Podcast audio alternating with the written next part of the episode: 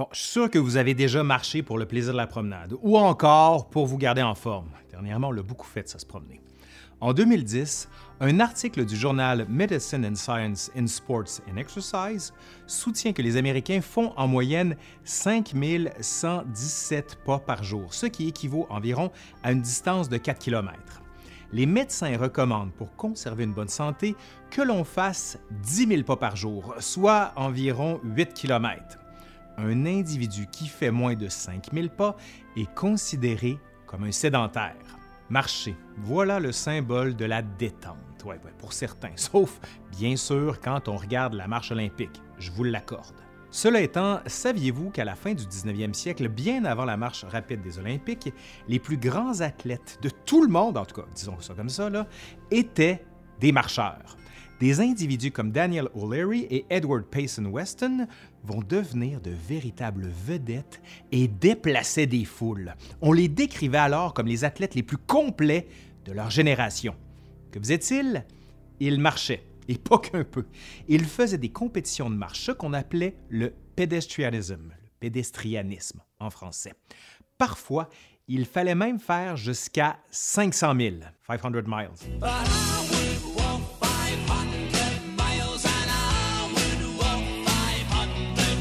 Au cours de ces manifestations suivies par une foule adepte de frissons délicieux que procurait ce sport, les marcheurs devaient courir la plus longue distance possible en six jours.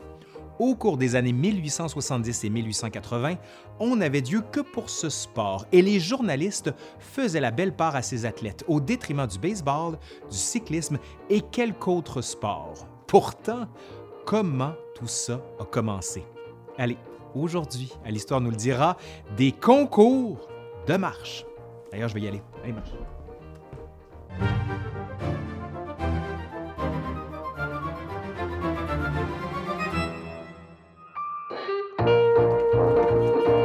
Transportons-nous en Angleterre au 18e siècle. Foster Powell est considéré comme l'un des pères de la pratique. En 1773, il a parcouru 400 miles, 640 km environ, de Londres à York et en 1788, près de 100 miles, 160 km environ, en 21 heures et 35 minutes. À la fin du 18e siècle et surtout avec la croissance de la presse populaire, les exploits de ces voyages à pied sur de grandes distances attirent l'attention et sont bientôt qualifiés de.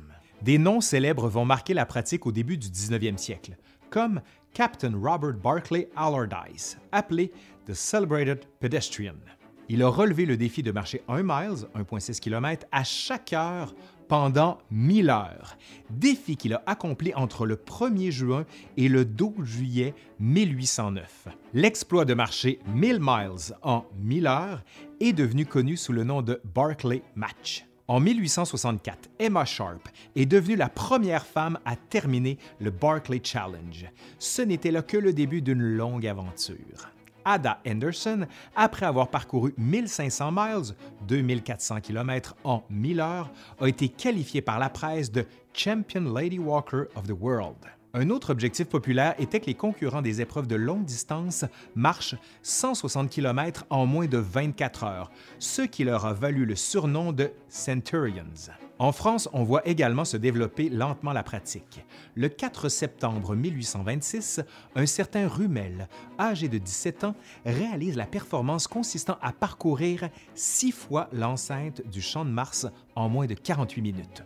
Rumel est un professionnel qui s'est déjà produit dans de nombreuses villes, principalement en Allemagne. Au cœur de la définition des activités physiques a souvent été l'argent, mais plus encore les paris que l'on fait sur les capacités physiques de certains.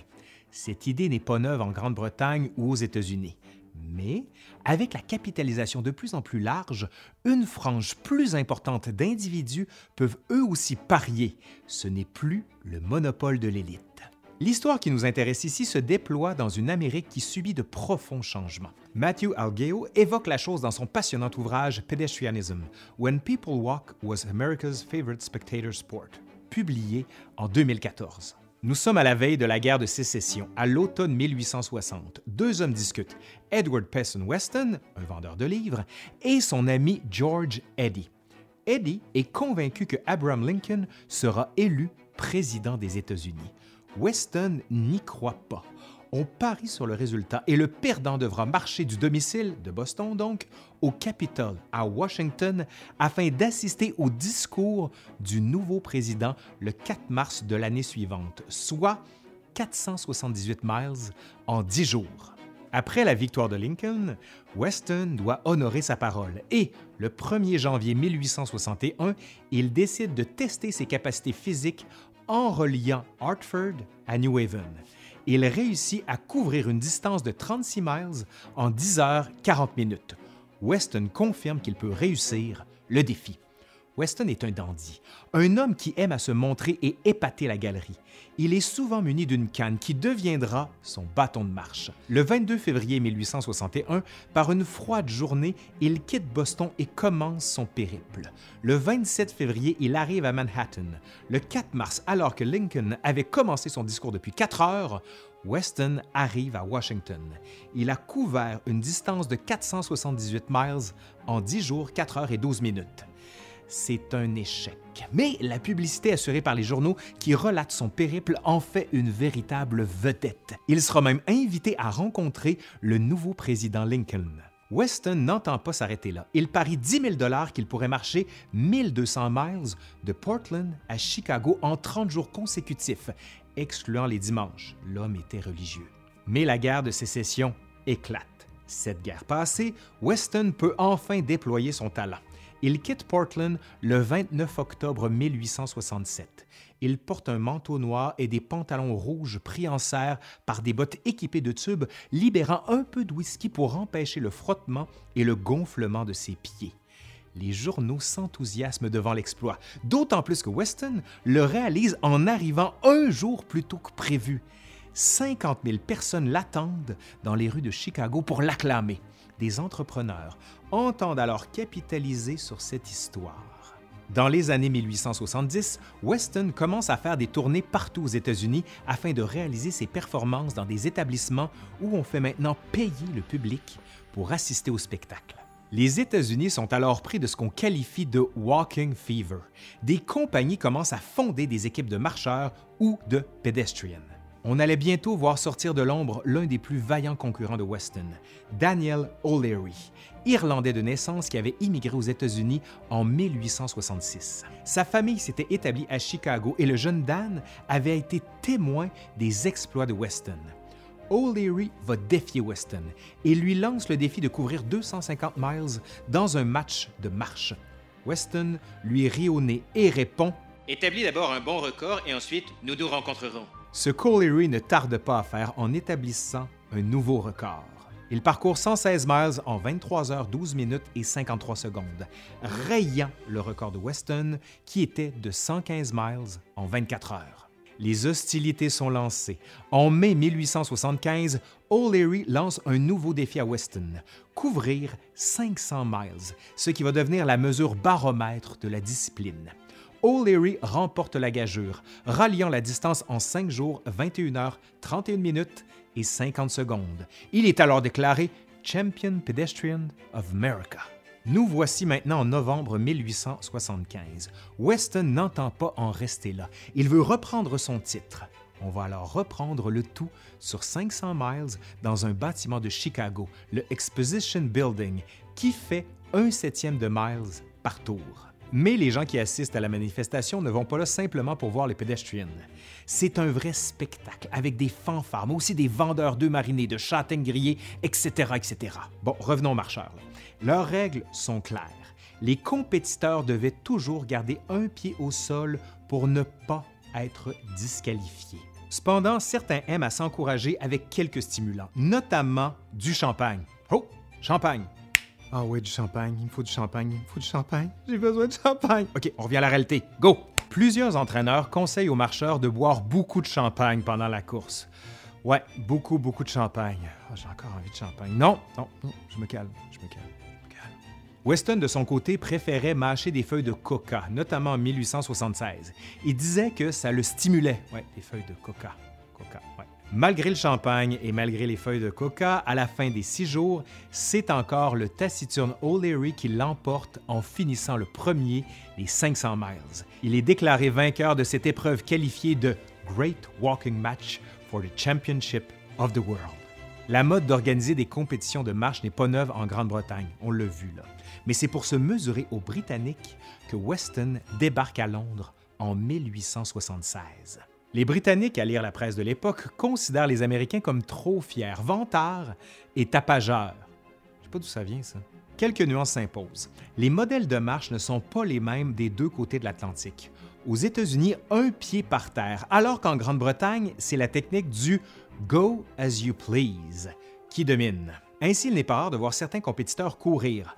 Le débat va diviser les journalistes et les compétiteurs pour savoir comment on va organiser les compétitions. Il est décidé que les règles britanniques s'appliqueront. Le match opposera Weston à Perkins.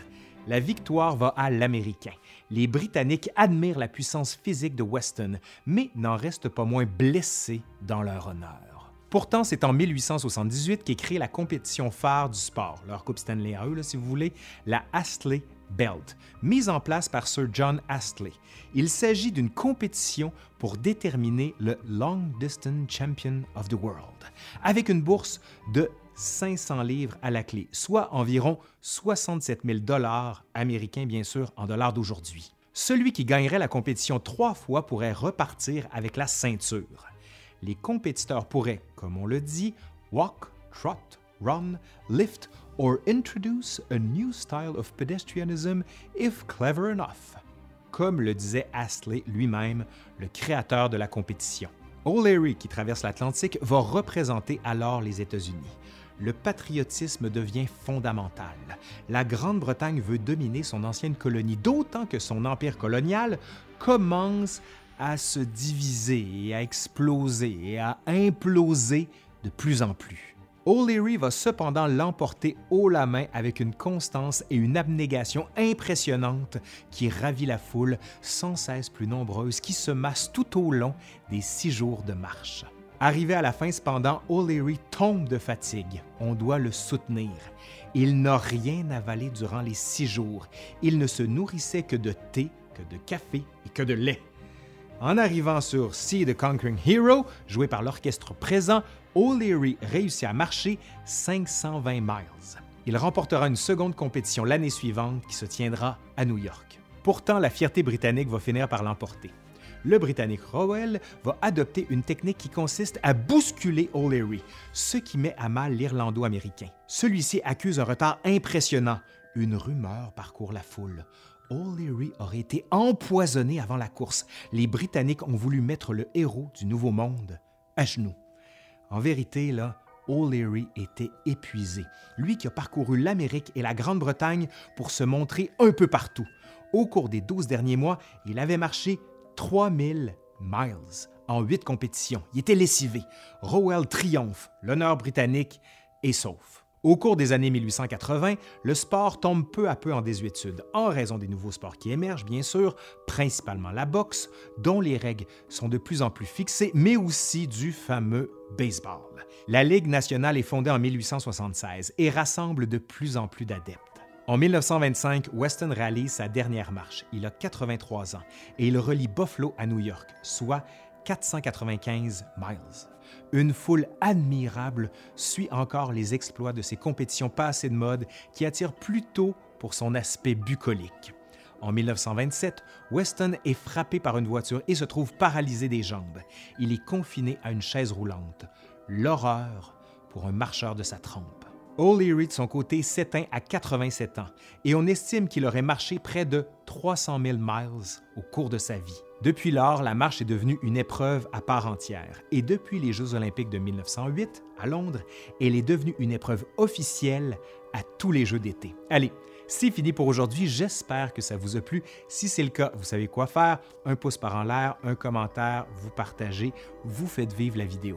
Allez, je suis Laurent Turcot de l'Histoire nous le dira et je vous dis à la prochaine. Bye.